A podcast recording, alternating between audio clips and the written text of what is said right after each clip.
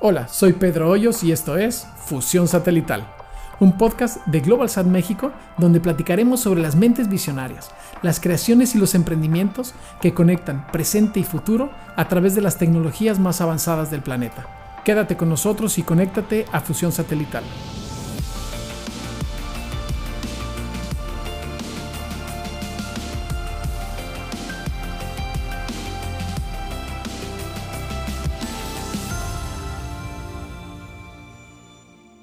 Muchos de ustedes seguramente piensan en transmisiones de televisión cuando escuchan hablar de satélites.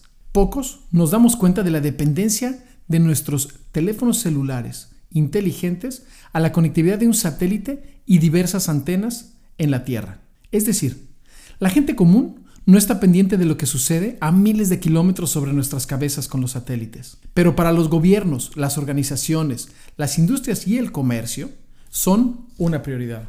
Desde los primeros éxitos de las transmisiones satelitales a inicios de los años 60, la inversión y la tecnología en este rubro ha avanzado a pasos más acelerados de lo previsto inicialmente.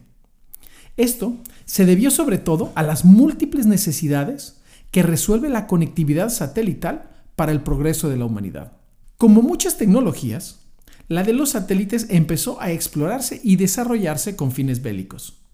Después de la Segunda Guerra Mundial, durante la Guerra Fría y la carrera espacial entre la Unión Soviética y los Estados Unidos, el objetivo era comunicar puntos distantes de manera codificada y llegar a dominar el espacio con esta tecnología. Imagínense que entonces, cuando se pensaba en conectar un continente con otro, se planeaba en tirar cables por el océano lo que representaba no solo una inversión extraordinaria en recursos, tiempo y dinero, sino de mano de obra y tecnología que había que desarrollar. Vale la pena comentar que esto es algo que se hizo y hoy en día se sigue haciendo, pero la facilidad de utilizar satélites nos permitía llegar a otros lugares de muy difícil acceso. Gracias a las primeras exploraciones con globos meteorológicos y aviones supersónicos, se sabía que un satélite artificial podía orbitar a cierta altura alrededor de la Tierra y servir como espejo o rebote para diferentes antenas en la Tierra. Al principio de la carrera, fueron los soviéticos quienes lograron poner en órbita el Sputnik en 1957. A partir de ahí, la historia de los satélites detonó.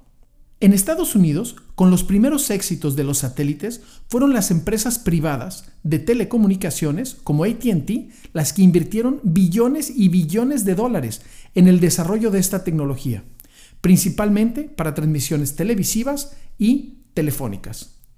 Lograda la primera transmisión a través del océano, recordemos que por entonces los satélites que se utilizaban eran de órbita baja y tardaban alrededor de dos horas en dar una vuelta a la Tierra lo cual permitía solo hacer una conexión desde un punto en la Tierra por 20 minutos con este satélite. Entonces la exploración de nuevas órbitas más allá de nuestra atmósfera y desarrollo de los equipos de comunicación fueron en acelerado aumento para el progreso de nuevas industrias y actividades. La aviación y la navegación de los océanos se intensificó, así como el comercio internacional, que ahora podía además realizar transacciones comerciales al instante vía satélite. A partir de los años 70, principalmente en Estados Unidos, Europa y Asia, desarrollaron más y mejores satélites, así como convenios globales para su aprovechamiento con fines no solo comerciales, sino también de investigación. Hoy no podríamos pensar en nuestro mundo sin los pronósticos meteorológicos que tanto facilitan nuestra vida diaria, pero también el trabajo y la investigación en la agricultura, la pesca y la explotación minera. De igual manera, la especialización y confiabilidad de las transmisiones ha desarrollado la medicina, al punto de lograr soporte a cirugías remotas vía satélite, desde una sala con los especialistas, asistiendo a un quirófano, quizás en un barco o en un campo minero o en algún lugar remoto que de otra manera no se habría podido llevar a cabo. Los satélites han pasado así, en su poco más de 50 años de desarrollo, a salvar vidas y llevar información indispensable para prevenir catástrofes.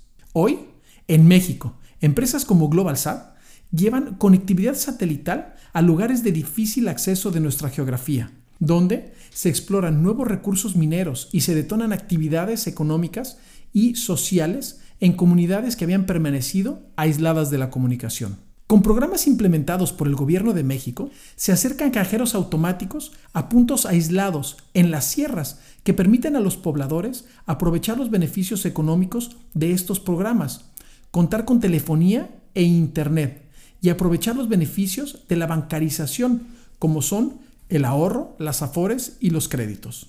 En telecomunicaciones, entretenimiento, transporte, programas de gobierno, exploración minera, agricultura, pronóstico del clima, medicina, energía y mucho más, la comunicación satelital sigue en lo más alto de la evolución tecnológica para el progreso de la humanidad.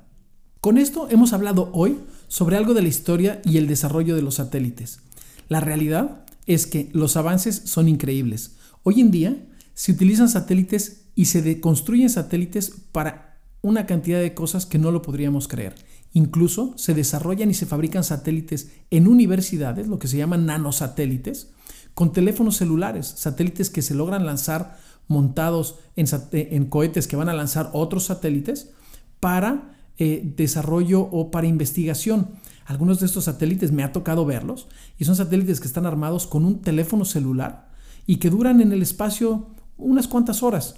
Pero esto nos abre las puertas al desarrollo de nuevas aplicaciones y nuevas soluciones y usos que le podemos dar a los satélites y al espacio que ha sido poco aprovechado. Esto fue Fusión Satelital, un podcast de GlobalSat México. No olvides que la plática sigue en nuestras redes sociales, donde nos puedes encontrar como GlobalSat MX. Yo soy Pedro Hoyos y nos escuchamos en el siguiente episodio de Fusión Satelital.